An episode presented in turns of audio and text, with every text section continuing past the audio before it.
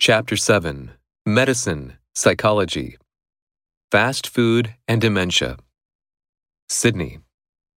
Research from the Australian National University, ANU, is warning of a link between the extra calories in fast food burgers and brain diseases, including dementia.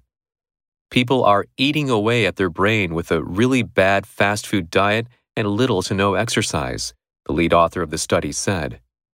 The ANU study also reinforces the link between type 2 diabetes, which is often triggered by obesity, and the rapid deterioration of brain function.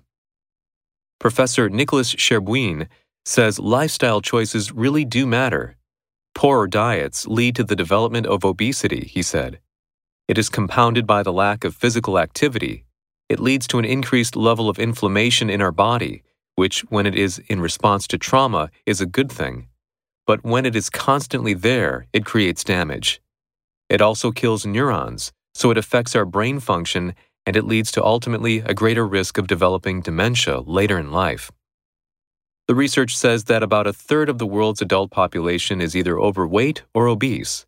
The advice is to eat well and exercise from a young age.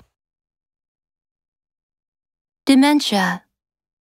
My grandfather suffers from dementia. Eat away at. Eat away at the country's borders.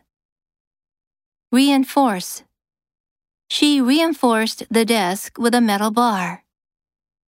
Diabetes. Diabetes is one of the major causes of blindness. Obesity. There's a strong correlation between childhood obesity and poverty. Deterioration. There was a further deterioration in sales. Compound. Compound. His careless remark compounded the already serious situation. Inflammation. Arthritis is a condition that involves inflammation of the joints. Neuron. Mirror neurons were discovered in the 1990s. Overweight. My check in luggage was overweight.